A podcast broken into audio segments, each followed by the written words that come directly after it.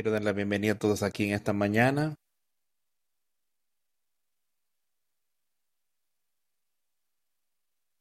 Vamos a cantar el número, el 128. Cantaré la maravillosa historia.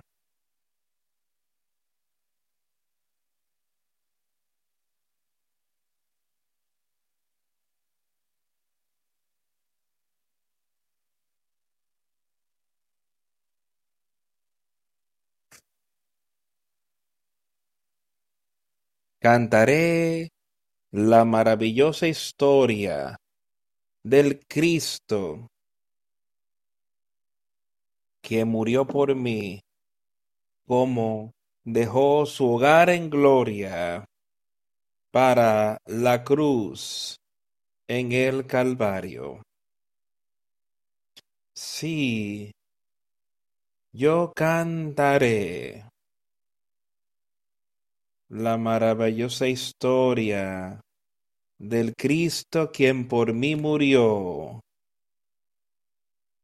quien lo cantará con santos en Cri los santos en gloria, congregados por el mar de cristal.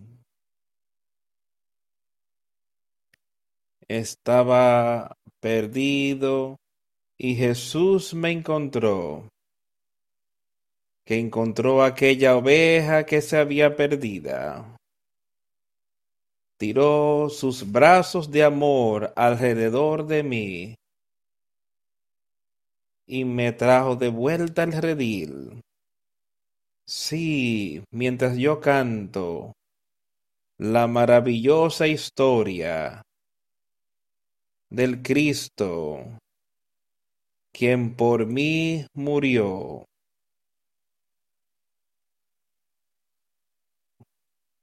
Cantando con los santos en gloria. Por el mar de cristal.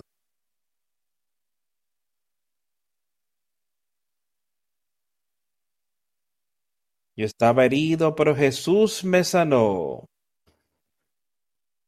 Yo estaba ya de por desmayar de muchas caídas, había perdido la vista y el temor me poseyó, pero me libró de todas. Sí, yo cantaré la maravillosa historia del Cristo quien por mí murió. Cántalo con los santos en gloria,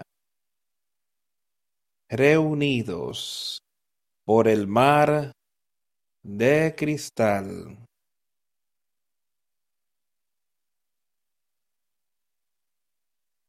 Días de oscuridad siempre vienen sobre mí a menudo paso por caminos de tristeza, pero el Salvador sigue conmigo por su mano, guiado con seguridad. Sí, yo cantaré la maravillosa historia del Cristo, quien por mí murió cantándolo con los santos en gloria, reunidos por el mar de cristal. Él me guardará hasta que el río enrolle sus aguas en mis pies. Después él me llevará, me cruzará seguro para encontrarme con los seres queridos. Sí, yo cantaré la maravillosa historia del Cristo, quien por mí murió. Cantarlo con los santos en gloria reunidos al lado del mar de cristal.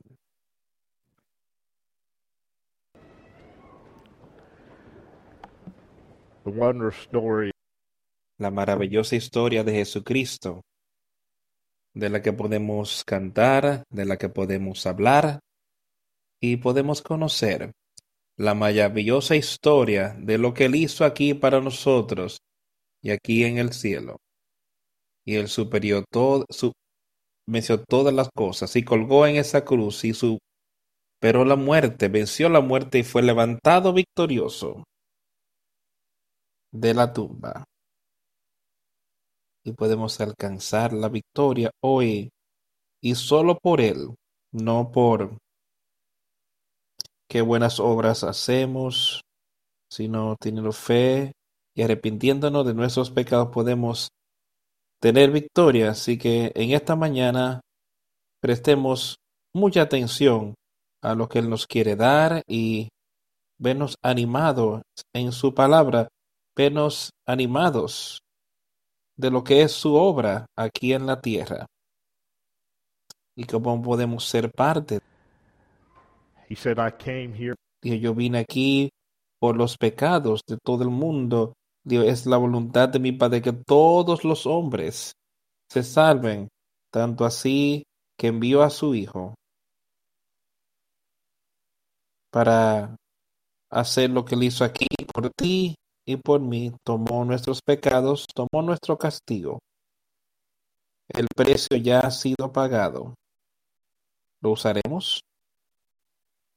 Le daremos la honra y la gloria por todo lo que él ha hecho que agradezcámosles en esta mañana y seamos a la, unidos con él y tener victoria a medida que pasamos por este día.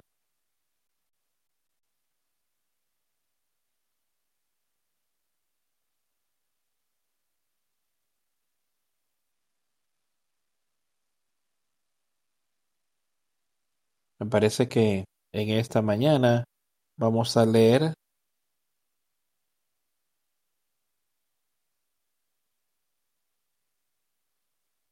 Me parece que la semana pasada leamos el segundo capítulo de Tito. Quiero leer hoy el primer capítulo de Tito.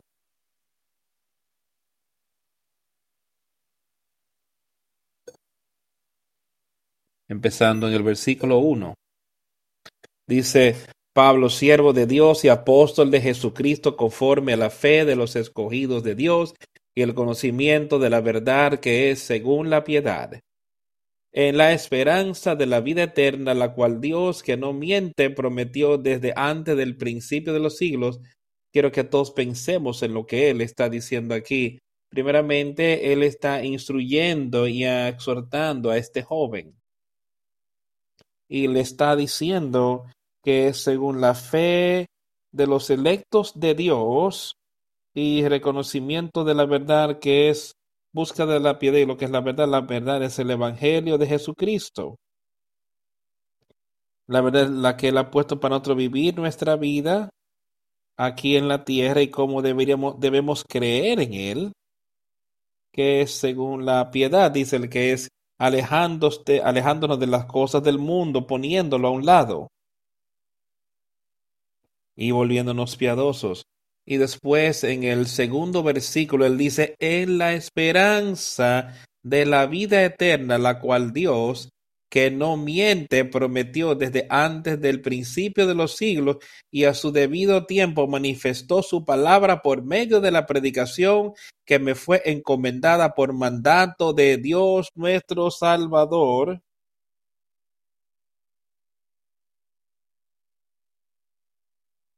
la esperanza de vida eterna. Yo espero que eh, esto es lo que todos desean hoy, saber más de esta vida eterna. Pero dice que podemos vivir en esto y podemos tener esperanza de vida eterna, la que de Dios, que no puede mentir, había prometido. Dice, Él ha prometido antes de que el mundo pensaba, Él tenía un camino para el hombre tener esa vida eterna para salvación. Pero entonces Él sigue diciendo en nuestro tiempo, en lo que Él ha hecho todo el tiempo, pero en su debido tiempo, Él manifestó su palabra por la predicación que me es encomendada conforme al mandamiento de nuestro, nuestro Dios y Salvador.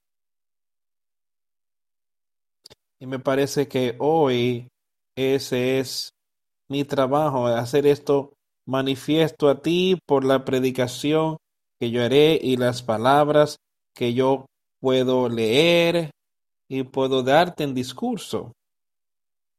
El compromiso que podemos hacer, el compromiso que Dios ha hecho de que tú puedes tener vida eterna. Ahora Él dice que podemos, dice que en la vida tener esperanza de vida eterna y podemos tener esa esperanza, pero también podemos tener la seguridad de que se nos asegura esa vida eterna si seguimos lo que Él dice que hagamos.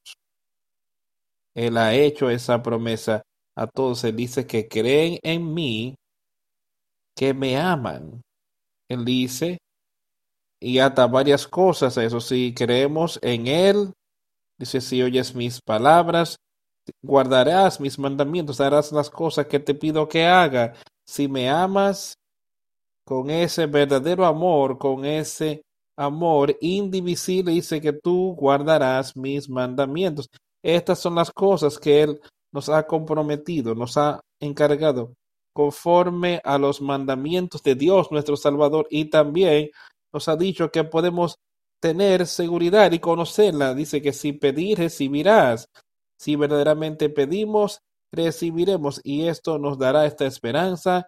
Y así podemos saber que podemos tener eso. Podemos estar seguros de tener esa esperanza. No solamente ir y decir, bueno, yo creo que yo lo tengo. O yo espero tenerlo.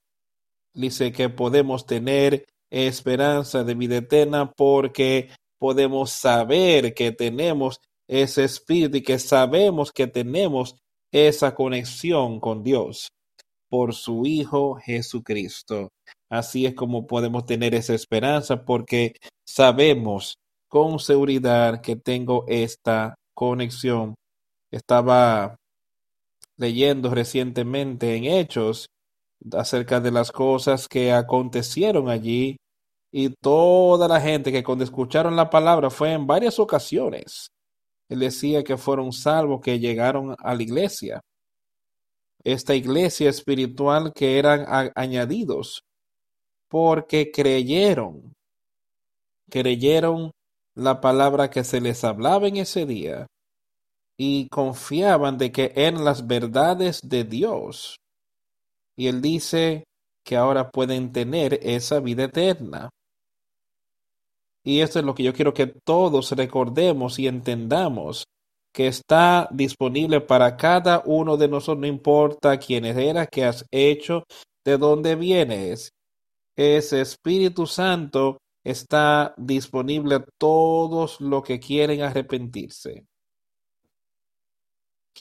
que tienen plena fe y confianza y son bautizados para la revisión de tus pecados eso es lo que nos está diciendo. Y después él dice a Tito, verdadero hijo en la común fe, gracia, paz y misericordia de Dios el Padre y del Señor Jesucristo, nuestro Salvador. Mira cómo él quiere dirigir sus comentarios a esta persona individual. Esta carta que él escribía, pero siento de que podemos tomar nuestro nombre y ponerlo en ese mismo lugar. Él puede tomar tu nombre, seas quien seas, o este grupo de personas y decir, mi propio hijo, según la fe común, si hemos oído su palabra, si hemos sido exhortados por su palabra, ahora somos hijos de Dios. Gracias, misericordia y paz. Gracias el poder de Dios, el poder de amar, misericordia, el perdón de Dios y paz. Esa paz que Él trae sobre ti cuando sabes que Satanás ya no tiene más poder sobre ti. Cuando ves y sabes que tú puedes ser hijo de Dios, que eres hijo de Dios, no solo que puedes serlo, todos deberemos entender que podemos serlo, pero ¿eres, estás verdaderamente en esta posición? Cuando recibimos esta gracia de Dios, esta misericordia de Dios, esta paz de Dios que viene de Dios el Padre y el Señor Jesucristo. Y es ahí sobre lo cual podemos edificar nuestra esperanza. Y eso es lo que podemos hacer para edificar nuestro conocimiento, la vida eterna. A Tito mi verdadero Hijo, en la común fe, gracia, misericordia y paz de Dios Padre y del Señor Jesucristo, nuestro Salvador. Por esta causa te dejé en Creta para que corrigieses lo deficiente y establecieses ancianos en cada ciudad, así como yo te mandé. De una tarea para hacer y le enseñaba y esperanza y ayudaba a otros al entrar a una ciudad, una ciudad diferente. Estaba ahí ayudando a otros que pueden enseñar y predicar las maravillosas palabras de Dios. El que fuera irreprensible marido de una sola mujer y que tenga hijos creyentes que no estén acusados de disolución ni de rebeldía, porque es necesario que el obispo sea irreprensible como administrador de Dios, no soberbio, no iracundo, no dado al vino, no pendenciero, no codicioso de ganancias deshonestas. Se está hablando de personas allí que puedan ir a enseñar y a predicar la palabra, sus calificaciones algunos, lo que deberían ser, sino hospedador, amante de lo bueno, sobrio, justo, santo, dueño de sí mismo. Todos estos son los atributos que deberían estar en cada uno de nosotros. Sí, debería ser en los líderes allí, a las personas que están liderando a la iglesia aquí en la tierra. Esto debería estar allí, pero todos estos atributos deberían estar en cada uno de nuestras vidas. Un amor de la hospitalidad, amor de lo bueno, sobrio, justo, santo, dueño de sí mismo, retenedor de la palabra fiel, tal como ha sido enseñada, para que también pueda exhortar con sana enseñanza y convencer a los que se contradicen por sana doctrina. Y esa es la palabra de Jesucristo, por sana doctrina de poder exhortar y convencer a aquellos que no son creyentes. Esa es la posición que deberíamos estar aferrándonos. La palabra fiel, como él había sido enseñado. ¿Y quién es que puede enseñarte, eh, enseñarnos hoy? La palabra de Dios. Él ha hecho esa promesa. Eh, poner en tu mente, escribiré en tu corazón, yo estaré ahí contigo y yo te enseñaré cómo y qué debes hacer para que puedas animar a otros. Y eso era lo que él le decía aquí, que por sana doctrina, y esta es la doctrina de Jesucristo, la doctrina de la que podemos leer, es la doctrina de la que Pablo está a punto de recibir en el camino a Damasco. Nadie estaba enseñándole a él. Esta doctrina le había sido daño a él por, por Jesucristo y después como otros él no fue a otros lugares para tratar de ser enseñado por Pedro o Juan o Juan o los demás. Puso su fe y confianza en Jesucristo.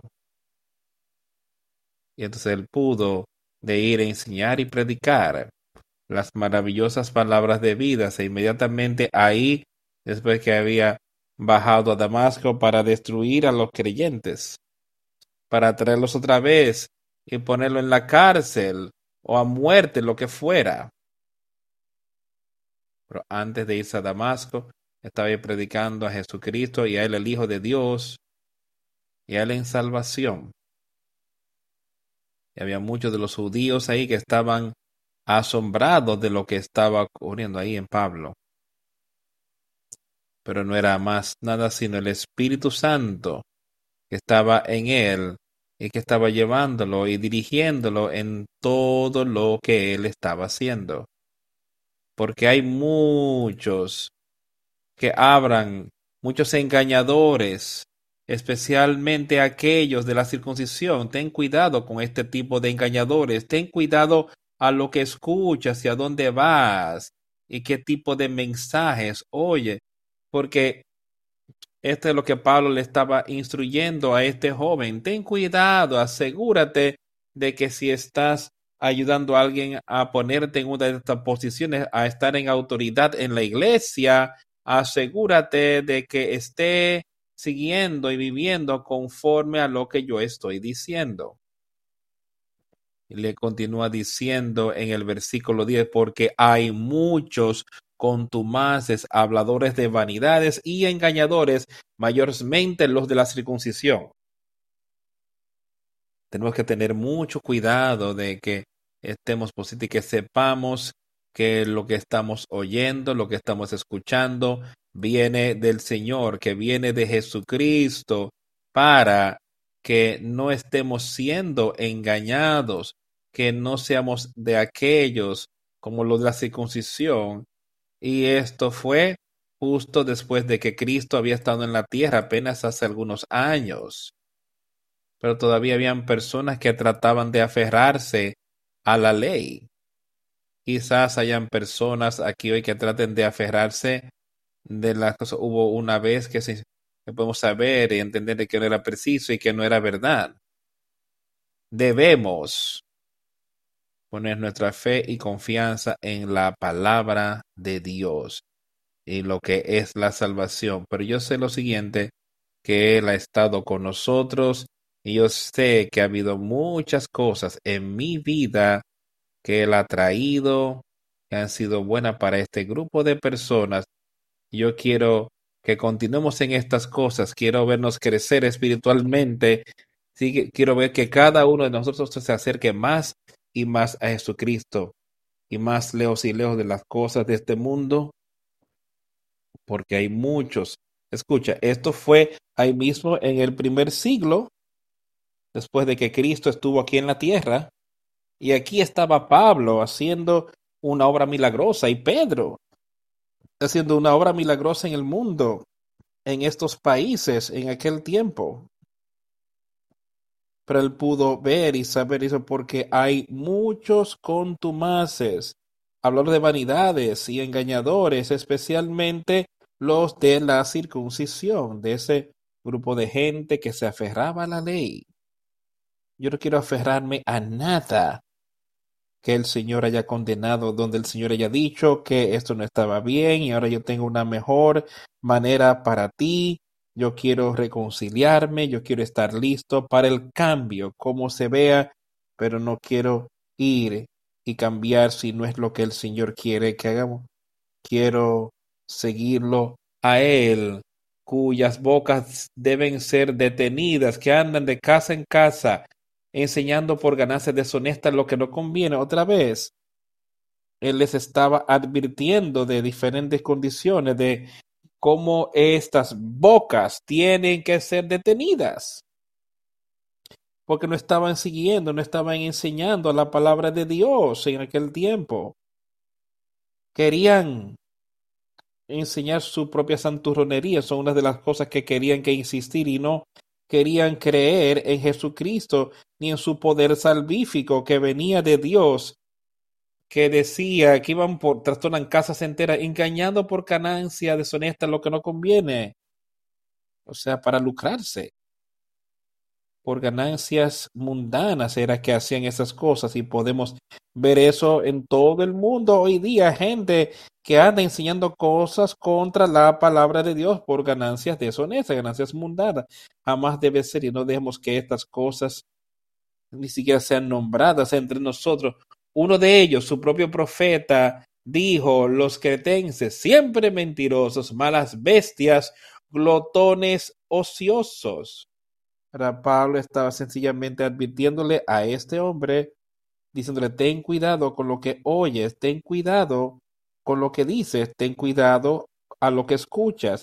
Y eso es lo que yo quiero que hagamos hoy. Si él les advirtiendo, hasta su propio profeta, su propio profeta años antes había hablado de esta gente que siempre hay mentirosos, seres, bestias ociosas. Mira y ve como los hijos de Israel y leemos mucho de esto recientemente, de cómo ellos salieron y no querían seguir al Señor. Estaban murmurando y quejándose, eran mentirosos, sencillamente no querían seguirlo. Decían, sí, le te seguiremos, pero después daban la vuelta y no lo hacían. No querían oír las maravillosas palabras que él tenía, ni quería seguir lo que Dios les pedía que hicieran en aquel tiempo no querían poner su confianza en Aúl después de decir, sí, te seguiremos. Este testimonio es verdadero, por tanto, repréndelos duramente para que sean sanos en la fe. Pablo estaba ahora este testimonio que quiero hablar contigo, Tito, este testimonio que has aprendido, de Jesucristo, que el Espíritu ha podido instruirte diciendo este testimonio es verdadero. Decirte hoy, el testimonio de Jesús y su palabra es verdadero hoy. Por tanto, repréndelos fuertemente para que puedan ser sanos en la fe. Yo quiero que cada uno de nosotros sea eso, así hoy, y que reproche a Satanás en cada situación y que nos acerquemos más a Él, caminemos de maneras que creemos en ese verdadero testimonio y que podamos ser sanos en la fe. y que la vida espiritual esté enraizada en la fe de Jesucristo, no en lo que yo siento que yo necesito hacer, sino en lo que Jesucristo está guiando a su pueblo y esto puede ser y es diferente y a menudo es fácil para Satanás de venir a tu vida y de decirte que esto es lo que necesitas estar haciendo y de esto tienes que alejarte, esto es anticuado. Que él dijo ahí, este testimonio es verdadero. Yo sé y yo creo que estas, que estas son las verdades de Dios y si no estamos siguiéndolo, algo está mal. Si tenemos esta actitud mundana en nosotros y no estamos dispuestos a ponerlo todo en sus manos y de seguirlo a Él, hay algo que está mal y no está en Él. Su palabra está y sus verdades son buenas no poniendo atención. Esto es lo que habla de Pablo y mandamientos de hombres que se apartan de la verdad. Y no deberíamos estar haciendo eso hoy, diciéndonos a, la, a fábulas y escuchando los mandamientos de los hombres, cosas que los hombres nos están diciendo que deberíamos hacer, pero estemos seguros que viene de Dios. Ahora, yo quiero decirte que esto viene de los hombres. Dios era aquel quien escribió esta Pablo, era quien le decía a él cómo y porque Dios estaba requiriendo del pueblo y cómo él debería ir y predicar y enseñar. Pero estaba ahí diciéndole, no cediendo a fábulas judaicas y mandamientos de hombres que, que se vuelven de la verdad. Estamos ahí siguiendo los mandamientos que vienen. Pablo estaba dando esto, él estaba predicando, él dice en otro lugar, sígueme así como yo sigo a Cristo. Y esto es lo que él nos está pidiendo que hagamos hoy, de seguirle. La gente puede ir, siempre estar diciendo que nosotros vamos y lo único que estás haciendo es siguiendo a los hombres. Ese no es el caso, para nada. No dejes que ese sea el caso, sino que sea que tú estés siguiendo las verdades de Dios, que las cosas, todas las cosas son puras para los puros, más para los corrompidos e incrédulos nada les es puro, pues hasta su mente y su conciencia están corrompidas. No hay nada puro en el hombre. Al puro todas las cosas son puras. Pero aquellos que son corrompidos e incrédulos, nada hay puro, y eso es en el incredulidad, en el, hombre no salvo, no hay nada puro al respecto. Él puede ir y tratar de vivir una vida moral y hacer todo tipo de cosas buenas, pero no les salvarán. Dice, no hay nada de que sea puro en el incrédulo, pero hasta su mente y su conciencia están corrompidas. Pero regresa al principio de ese versículo dice, pero para el puro todas las cosas son puras. ¿Y cómo podemos ser puros? Nuevo nacimiento, poniendo nuestra fe y confianza en Él y teniendo ese nuevo nacimiento, por eso es que podemos tener esto, por eso es que podemos ser parte de, porque al puro todas las cosas son puras, pero aquellos que son incrédulos, corrompidos, no hay nada puro, porque hasta su mente y conciencia están corrompidas, profesan conocer a Dios, pero en obras le niegan, siendo abominables y desobedientes y en toda cosa buena, réprobos. Y podemos ver en todo el mundo, podemos ver ahí en nuestro propio, bajo nuestro propio techo, podemos tener, ellos profesan de que conocen a Dios. Profesan, yo soy cristiano pero en obras le niegan. ¿Por qué Pablo pondría esto aquí si no tuviera nada que ver de cómo vivimos nuestras vidas, cómo le advertían y por qué lo haría? Profesan conocer a Dios, pero en pero son reprobados bueno, en toda buena hora. Si profesamos conocer a Dios, si tenemos ese nuevo espíritu en nosotros, entonces ese nuevo espíritu va a traer en sí frutos justos en nosotros, obras justas. Y eso es lo que él quiere decir aquí, pero en obras le niegan. Si verdaderamente tenemos ese nuevo nacimiento y este espíritu, entonces tus obras, las obras del espíritu, entonces serán buenas obras en ti. Y no negarán de que tú conoces a Cristo, mostrará que sí lo conoces y que sí conoces a Dios por las obras que están ahí. Dije, deja que esa luz brille en ti, deja que ese espíritu brille en ti, de manera que otros puedan ver tus buenas obras. Ahora, esto es lo que Cristo dijo. Y dale a Dios la honra y la gloria, no tú, no, es, son tus buenas obras, es solo el Espíritu Santo y las buenas obras no nos van a salvar, es tener fe y arrepentimiento de los pecados y recibir ese nuevo nacimiento y eso es lo que produce de lo que le está hablando aquí. Aquellas obras de ese espíritu no negarán que Dios está en ti.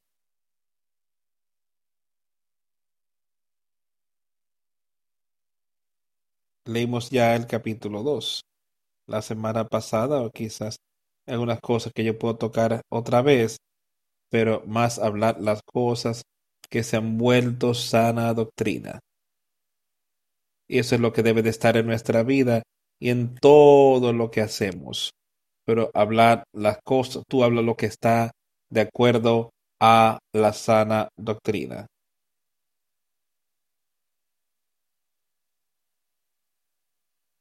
Es un excelente consejo para nosotros nuestra fe y confianza en Él. Viviendo conforme esto. Vayamos a Santiago. Quiero leer un poquito de Santiago.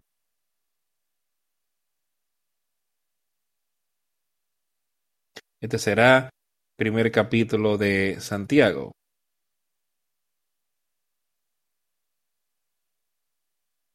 Santiago escribió esta carta al pueblo a las doce tribus, dice él, que estaban dispersas. En la dispersión, primer capítulo de Santiago, versículo 1. Santiago, siervo de Dios y del Señor Jesucristo, a las doce tribus que están en la dispersión, salud. Hermanos míos, tener por sumo gozo cuando os halléis en diversas pruebas. Ahora yo quiero que pienses. Mira cómo le empezó esta carta. Aquí estaba escribiendo algo y para animar a los hermanos y hermanas, escribe algo para que puedan entender más de cómo Dios y Cristo quiere que vivamos nuestra vida aquí en la tierra. Y él empezó diciendo, estoy escribiendo esta carta aquí a las doce tribus de Abraham, que se remonta, se remonta a todo Abraham doce tribus de Israel. Pero escucha lo que dice el próximo versículo. Hermanos míos, tener por sumo gozo cuando os halléis en diversas pruebas. Ahora, ¿por qué él mencionaría eso? Inmediatamente cuando empezó. Hermanos, estar gozosos cuando caigan en todo tipo de tentaciones, siempre cuando las tentaciones vengan sobre ti. Y después pasa a explicar cómo estas, qué pueden hacer estas tentaciones, sabiendo que, que la prueba de vuestra fe produce paciencia. Ahora, inmediatamente él dice, ahora, cuando estas tentaciones vengan, tú tienes el poder de Dios, tienes fe de que Dios vencerá esto en ti. Dice, tú tienes esa fe.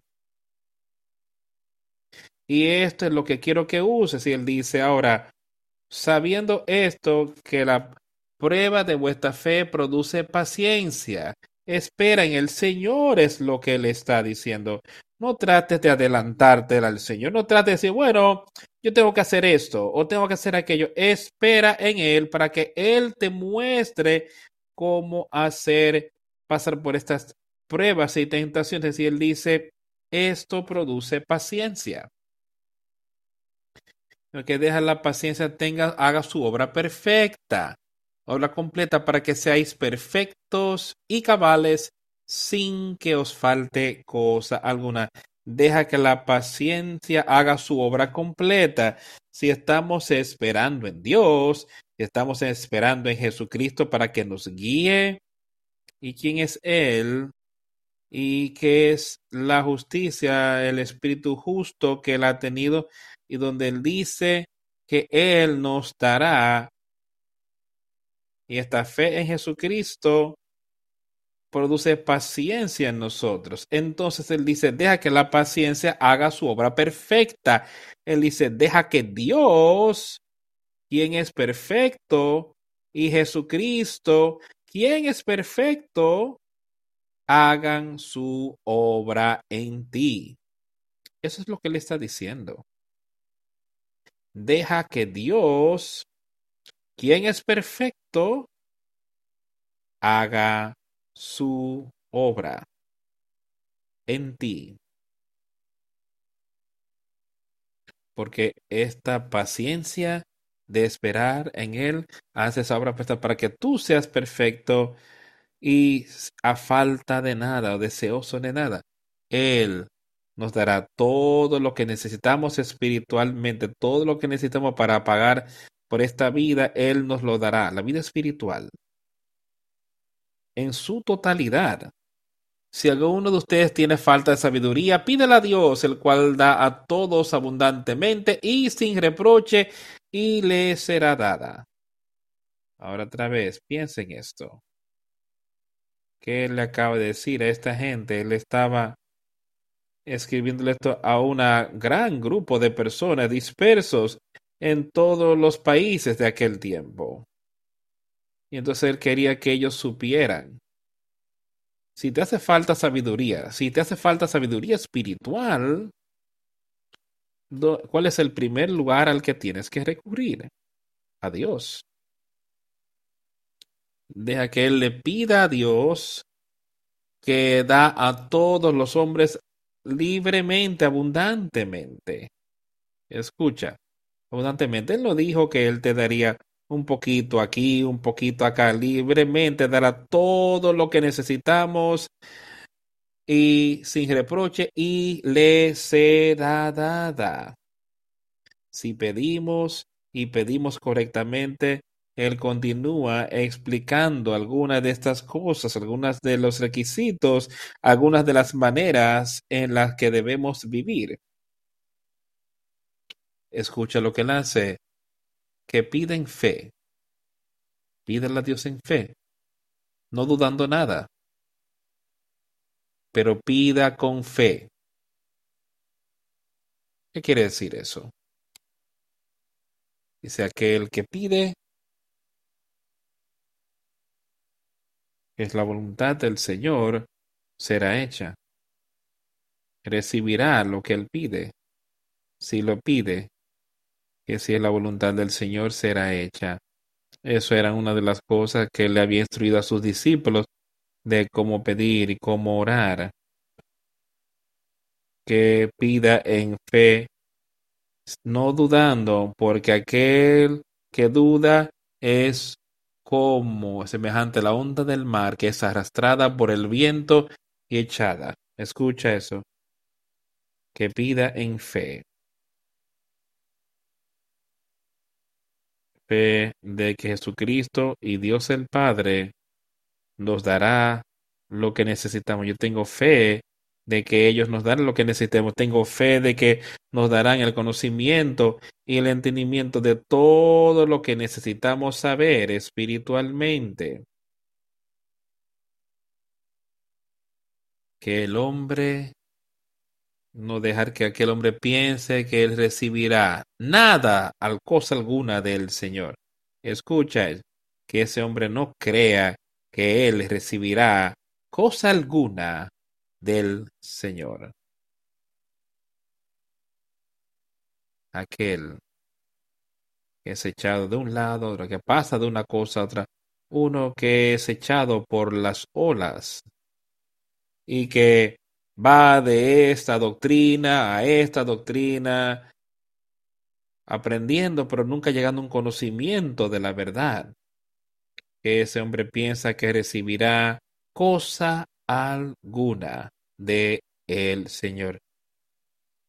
Es un pensamiento muy ensor ensorbecedor que si no estamos pidiendo y si no estamos buscando a la manera que Él quiere que pidamos, dice, no recibirás nada del Señor. Hay un camino que le parece derecho al hombre que lleva a la destrucción. Pero la manera de Dios, la manera de Jesucristo, nos guiará a la vida eterna. El hermano que es de humilde condición, el de doble ánimo es inconstante en todos sus caminos. Tenemos que tener esta plena fe, tenemos que estar cimentados enraizados en la verdad. No podemos decir que sí, soy cristiano, pero después no seguir lo que eh, Dios le ha mostrado a su pueblo que debe hacer. Eh, yo soy una persona de doble ánimo, si ese es el caso. Él dice, este es inconstante en todos sus caminos y especialmente es inconstante en las maneras de Cristo, en la verdad. En todos sus caminos, dice él, él es inestable.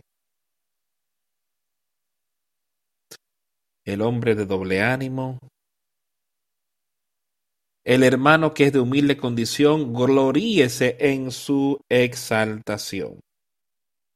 Pero el que es rico, en su humillación, por así pasará como la flor del, de la hierba, así pasará.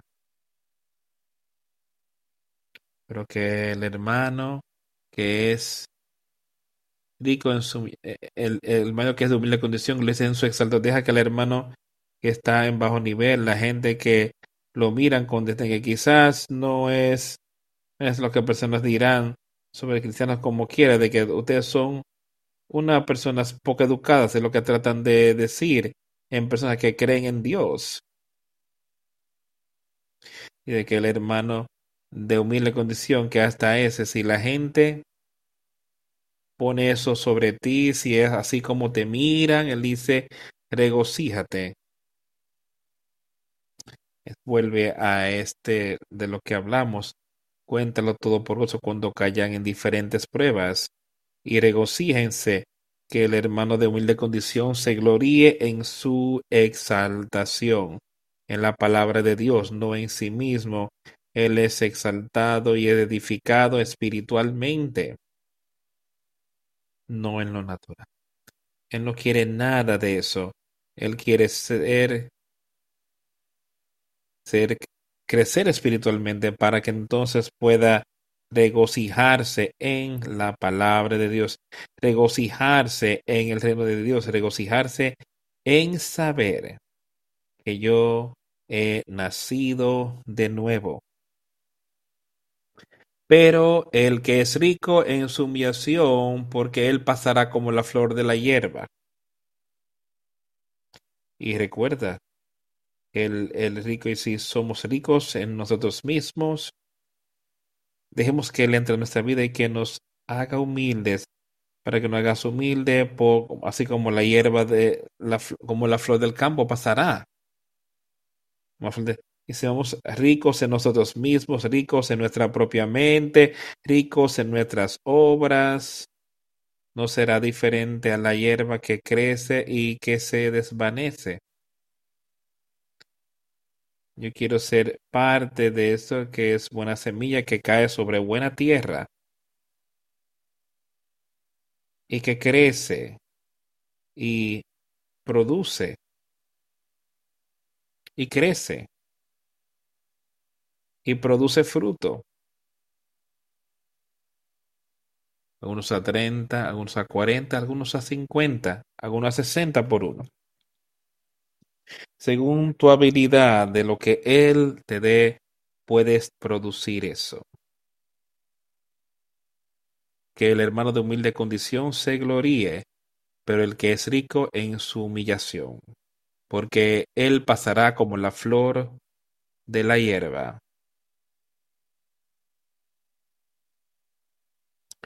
Porque el que es porque cuando sale el sol con calor abrasador, la hierba se seca, su flor se cae y, y, su, y perece su hermosa apariencia. Así también se marchitará el rico en todas sus empresas. Ser ricos en nosotros mismos, podemos tener riquezas de este mundo, pero también tenemos alta estima, también vemos eso y ese es nuestro Dios, adoramos eso más que el adorar a Jesucristo. Pero ese es nuestro Dios. Y es lo que le está diciendo. Porque el sun, pero cuando sale el sol con calor abrasador, la hierba se cae, su flor se cae y perece su hermosa apariencia y el hombre, así en toda su gloria, en toda su gloria, en toda la gloria que el hombre tiene. Que él mire de cuán grandioso es él y todas las cosas que él ha hecho, como perecerá, y todo será deshecho. Todas las cosas que tenemos aquí en la tierra, que tenemos en tanta estima y cuidamos tanto, todo será deshecho. Es temporal pero esa alma es eterna, esta parte espiritual es eterna. Y tenemos la lección de recibir a Cristo Jesús, de ser uno con Él y ver la victoria. Tenemos la opción de ver nuestro propio camino y ser ricos en nuestra propia mente y así, así el rico se va a desvanecer en sus caminos.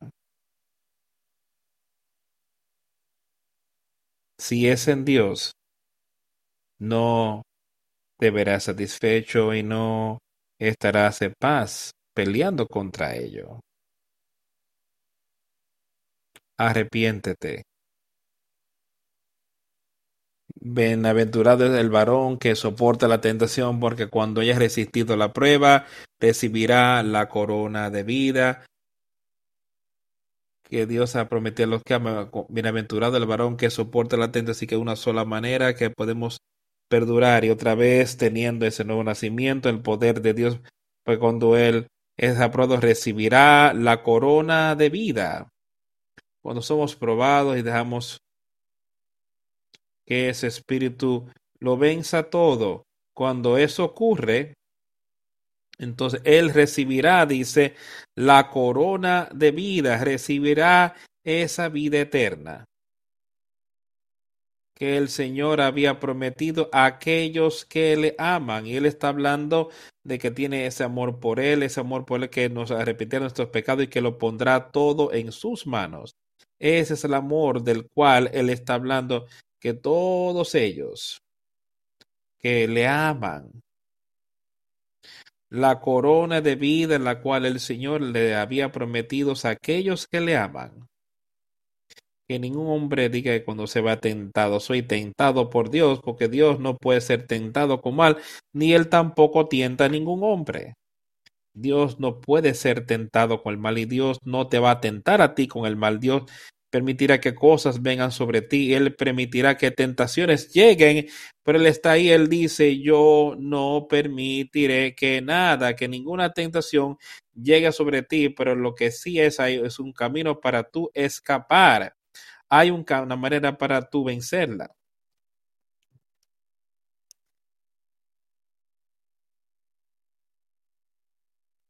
Que ningún hombre diga cuando es tentado y que Dios me tienta porque Dios no puede ser tentado ni él tienta a nadie. sino que cada uno es tentado cuando en su propia concupiscencia es atraído y seducido. Escucha eso. ¿Has visto esto? Que somos tentados con porque estamos permitiendo que los deseos de este cuerpo tengan el control. Por eso eres tentado, por eso eres alejado, por eso escuchas otra vez, porque todo hombre es tentado cuando es alejado por su propia concupiscencia y tentado a cometer esas cosas, es alejado por ello. Cuando Satanás te tienta y llega esa tentación, quítalo de tu vida inmediatamente. Sácalo. No dejas que esté ahí. Satanás, quítate de delante de mí, ponte detrás. De cuando la concupiscencia haya concebido. Oye esto, esto es muy serio. Entonces la concupiscencia después que ha concebido da a luz el pecado y el pecado siendo consumado da a luz a la muerte. No erréis, mis amados hermanos. Escucha esta advertencia. Empecemos en el versículo 14 y leamos eso otra vez. Pero sino que cada uno es tentado cuando de su propia concupiscencia es atraído y seducido. Cuando dejamos que este cuerpo desee algo, no importa lo que sea, envidia, contienda, enojo, robar, en los deseos de este cuerpo, lo que sea. Estas son cosas que, no, son, que no son tentadoras. Cuando él es atraído por su propia concupiscencia, está atraído siendo tentado y dejando que Satanás, no, no usando el poder para vencerlo, intenta entonces cuando la concupiscencia ha concebido, cuando estas cosas ahí las dejamos en nuestras mentes, empieza a crecer no lo sacamos de inmediato, empieza a crecer. Y él dice entonces, es concebido ahí y empieza a crecer y produce pecado porque estamos dejando que se quede ahí, nos estamos involucrando. Hemos sido tentados y ahora nos estamos, estamos participando. Entonces él dice, entonces él dice, eso produce pecado cuando hacemos esto. Y el pecado, cuando ha terminado, produce muerte. Cuando el pecado, cuando entonces estamos de acuerdo con eso, Sabemos que no debemos participar, pero seguimos porque lo deseamos, deseamos un estilo de vida pecaminoso y sencillamente seguimos. Dice entonces, ese pecado produce muerte. Esta muerte espiritual y no queremos ser parte de eso. Y en los ambientes dice, no erréis. Mi hermano, hermanos, no dejes que Satanás te ponga en esa posición. Tú tienes el poder para vencerlo. Si has tenido ese conocimiento, si no puedes vencer el pecado y el pecado está en tu vida y hay algo ahí que constantemente viene a ti y estás participando, entonces algo está mal. Es tú, porque no tienes ese nuevo nacimiento, si ese es tu caso porque lo ha dejado bien claro que con ese nuevo nacimiento, ese nuevo espíritu, vencerá el pecado en ti. Ahora, eso no quiere decir que vas a vivir una vida perfecta. Significa que no es que vamos a estar habitual en pecado, sino vivir en eso. Puede ser que nos encontremos que hemos cometido un error, hemos pecado. Y ahí es donde Él dice que ven a Él mi Padre es rápido para perdonar. Él dice, yo estoy mediando por ti a la diestra de Dios el Padre. Ahí es donde estoy. Esto es lo que yo hago para ti. No erréis, amados, en esto. todo don bueno y toda don perfecto, todo don perfecto desciende de lo alto, del Padre de las luces, en el cual no hay mudanza ni sombra de variación. Él de su voluntad nos hizo nacer por la palabra de verdad para que seamos primicias de sus criaturas. Ahora escucha lo que él les está diciendo ahora. Nos está advirtiendo, no es reis. Y después continúa diciendo, todo dádiva y todo perfecto desciende de lo alto. ¿Y cuál es el, la buena dádiva y el don bueno? Es poder sobre el pecado. El Espíritu Santo siéndonos dados es ese buen don, ese es el don perfecto que viene desde arriba, que viene de Dios por medio de Jesucristo y desciende del Padre de la luz, en quien no hay sombra de variación. Y no hay sombra de variación en él, para nada. Su palabra es la verdad. No hay maldad en él, ni sombra de variación. De su propia voluntad nos dio la palabra de verdad, su voluntad, su voluntad de que seamos salvos. Él dice, por su voluntad, Él nos dio la palabra de verdad. Dios nos dio la palabra de verdad, ese nuevo espíritu, por Jesucristo, que, para que seamos contados como primicias de sus criaturas. Por, por esto, mis amados hermanos, todo hombre sea pronto para oír, tardo para hablar, tardo para airarse. Porque la ira del hombre no obra la justicia de Dios. Escucha con cuidado, escuchen amigos. Otra vez, recuerden, él escribía esta, esta cosa para animar al, a, para reprender el pecado, rechazarlo y animarlos en justicia.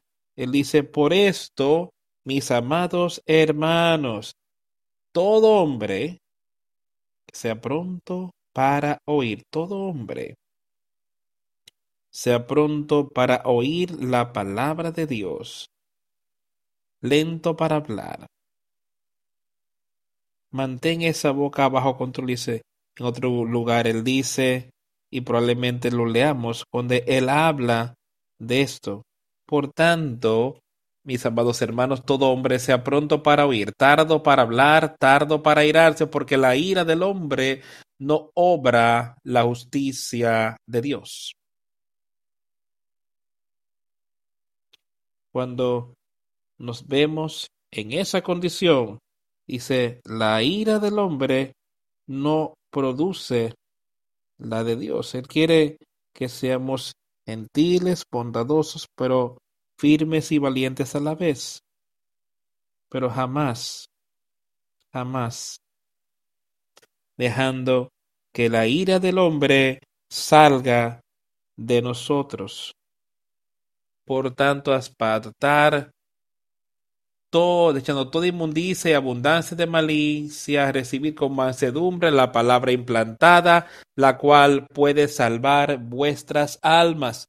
Escucha eso, ahora él nos está diciendo, por tanto, por lo cual, esto es lo que yo quiero que sepas hoy, por tanto, cada uno de ustedes, aparte toda inmundicia y abundancia de malicia, todo pensamiento de maldad, toda obra, no importa lo que sea. Él dice, aparta, quita eso de tu vida. No participes para nada en esto y recibe con mansedumbre, no en arrogancia. Sí, podemos dar, puede ser que nos interpreten así, pero recibir con mansedumbre, la palabra implantada, la cual puede salvar vuestras almas. Recibir esto es la palabra implantada. ¿Y qué quiere decir esto? Tú tomas una planta, un árbol y puedes tomar una extremidad e injertarla y esta rama producir fruto. Porque si alejas esta, si no la alejas y la conectas, se va a secar si la cortas de la original. Y lo que él quiere que hagamos aquí es que seamos injertados como una rama de Cristo para ser injertados en la palabra de Dios, en el Espíritu Santo. Eso es lo que él está diciendo, con mansedumbre y recibir con mansedumbre la palabra implantada, dejando que ella sea puesta en ti, puesta, traída a ti, la cual es capaz de salvar vuestras almas. Es la única manera en la que tu alma puede ser salva, recibiendo la palabra de Dios y viviendo según ella. Más ser hacedores de la palabra y no tan meramente oidores, engañándonos a vosotros mismos. Otra vez, escucha. Él está diciendo, pero ser hacedores de la palabra. Síganlos a Él. Y no meramente oidores. Podemos salir y decir, bueno, yo escucho esto del Señor, yo escucho lo que Él dice, yo escucho la palabra, pero ¿la estás haciendo? ¿La estás siguiendo? ¿Está tu vida mostrando de que vives su palabra? Y eso es de lo que Él está hablando aquí.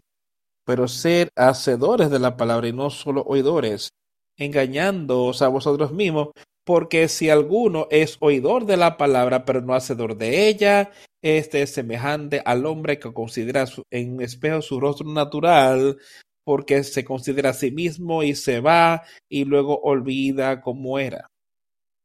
Piensa en eso. Lo que él estaba diciendo es si algún hombre, si alguno se es oidor de la palabra y no un hacedor, es de esta manera. Un hombre que se ve a sí mismo en el espejo y quizás puede ver todo de sus características y demás. Pero entonces cuando se aleja y decide que va a participar en otras cosas, eh, olvide de que quizás tenga esas ropas que no quiere que se vendan. Él se olvida acerca de eso y acaba de ver en el espejo y observa esto y ahora sale y se olvida y pasa a hacer cosas y vende esas ropas. Él dice es exactamente la manera en la que es aquel que oye mi palabra y que no es un hacedor. Él se olvida de quién él es realmente.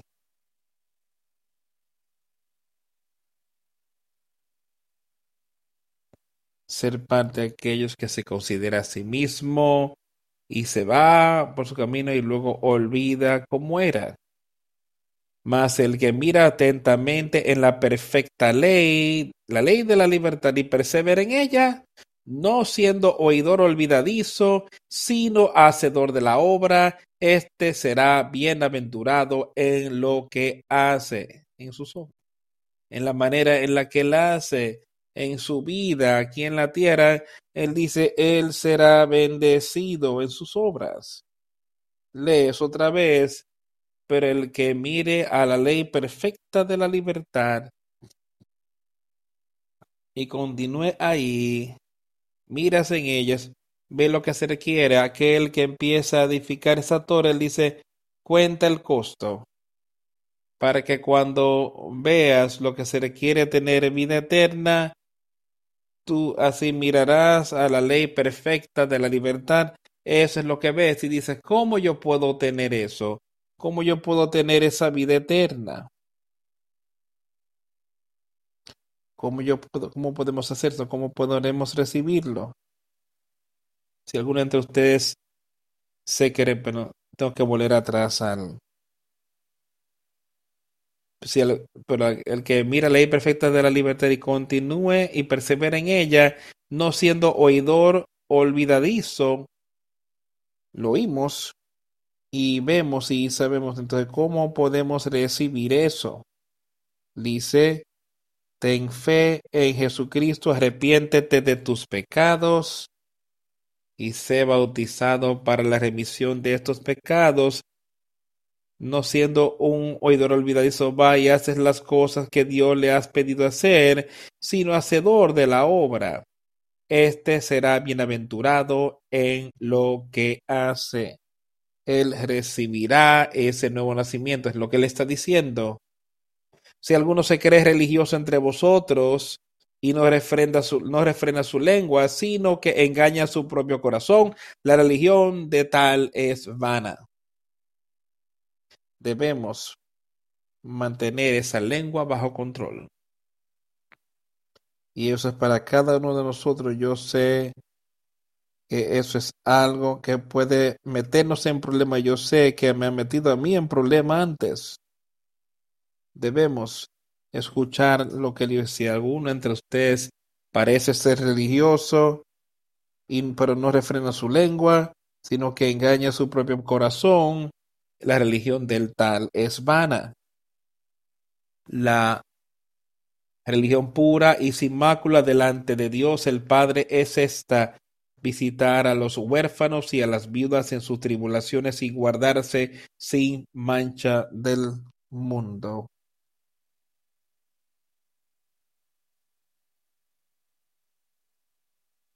Solamente el vivir conforme a lo que el Señor decía, para que no estemos corrompidos, que ese vestido no sea o tenga manchas por las cosas del mundo.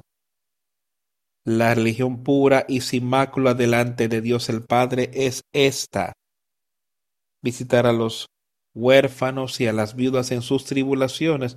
Eso es parte de esas cosas. Él dice, así la religión pura tendrá a las personas con este tipo de mentalidad de que ellos van a querer estar ayudando y haciendo lo que puedan. Por otro que quizás no, no tienen tanta abundancia, entonces dice y de guardarse a sí mismo sin mancha del mundo, ahora eso quiere decir mucho. Eso cubre una tremenda cantidad de terreno. Cuando tú dices mantenernos sin mancha del mundo, que eso se remonta a lo que Pablo dijo y me he escuchado citarlo varias veces, que él permanece bajo este cuerpo y lo pone bajo sujeción. No sea que aún después de haberle predicado a otros, de que yo mismo sea eliminado. Tenemos que trabajar, utilizar el poder de Dios, usa su espíritu para mantener, cuidar este cuerpo y para cuidar esta, man, esta alma y mantenerla sin mácula, sin la mácula del pecado. Vamos a volver a leer ese versículo 15. Entonces, cuando la concupiscencia es concebida y produce en sí pecado, y el pecado siendo consumado da luz la muerte, no erréis, hermanos míos. No dejes que Satanás te tome la delantera. Él es muy engañoso y él puede hacer que las cosas se vean muy bonitas. Y sí, el seguir a Dios, tienes que ir contra la corriente, tienes que ir contra el mundo para seguirlo a Él. A la carne no le gusta eso y ama las tinieblas más que la luz. Pero ese nuevo espíritu te va a llenar con luz y dice si ese cuerpo, si este tabernáculo, si este cuerpo está lleno con esta vida espiritual, él dice entonces cuán grande es esa luz. Él dice que es aquel cuerpo se ve lleno con tinieblas. Cuán grandioso es esto y nos llevará a la destrucción. Podemos tener esa vida, podemos vernos llenos y podemos alcanzar la victoria. Escucha con cuidado sus palabras. Si alguno de ustedes carece de sabiduría, pedidla a Dios, que Él se la da a todos en abundancia, y recibiréis. Vamos a concluir este servicio cantando el 118 cara a cara.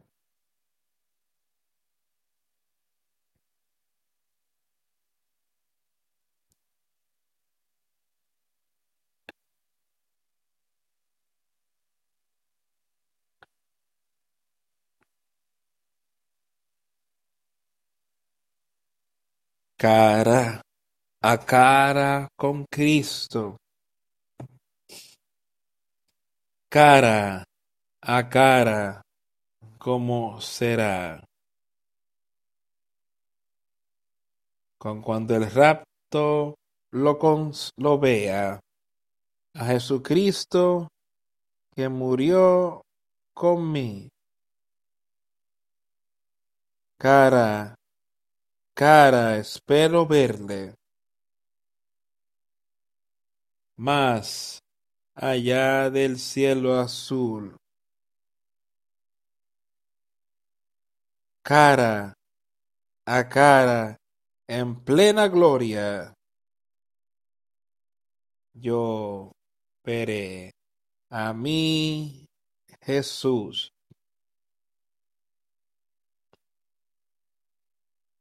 Solo apenas ahora lo veo con el velo que está entre nosotros. Pero un día bendito se acerca cuando su gloria sí pueda ser vista cara a cara espero verle más allá del cielo azul. Cara a cara en plena gloria he de ver a ver a mí Jesús. Oh qué regocijo en su presencia cuando el dolor y la tristeza no sean más, cuando los caminos torcidos sean eh, enderezados. Y las cosas oscuras sean aclaradas. Cara a cara, espero verle más allá del cielo azul. Cara a cara, en plena gloria, he de ver a mí, Jesús.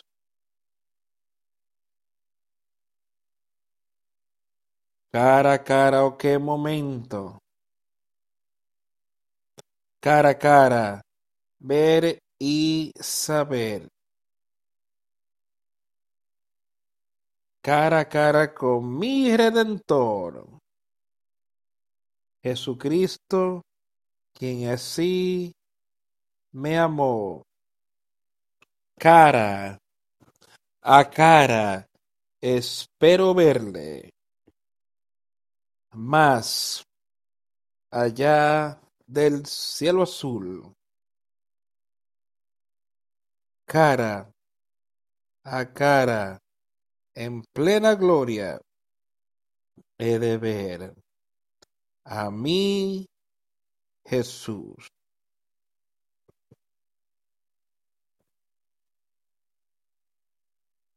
Quiero estar en la capacidad de verlo cara a cara y cada uno de nosotros lo encontraremos con el cara a cara.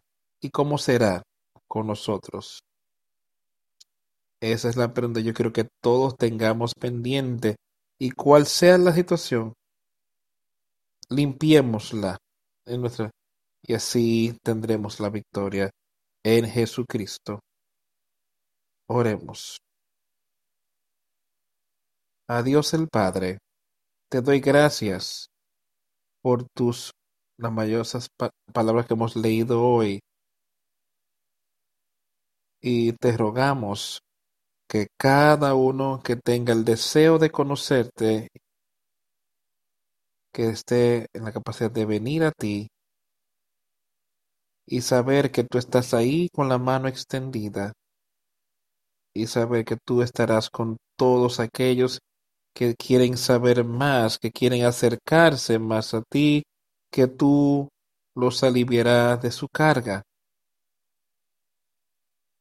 Dios, sé con nosotros en los días venideros y muestra lo que quiere que hagamos con las cosas que tú nos has confiado en nuestras manos y cómo podemos ser parte de tu reino aquí en la tierra. Pedimos esto en el nombre de Jesús. Amén. Quisiera, si por favor permanezcan sentados por un momento, tengo a alguien que tiene palabras que quisieran decir.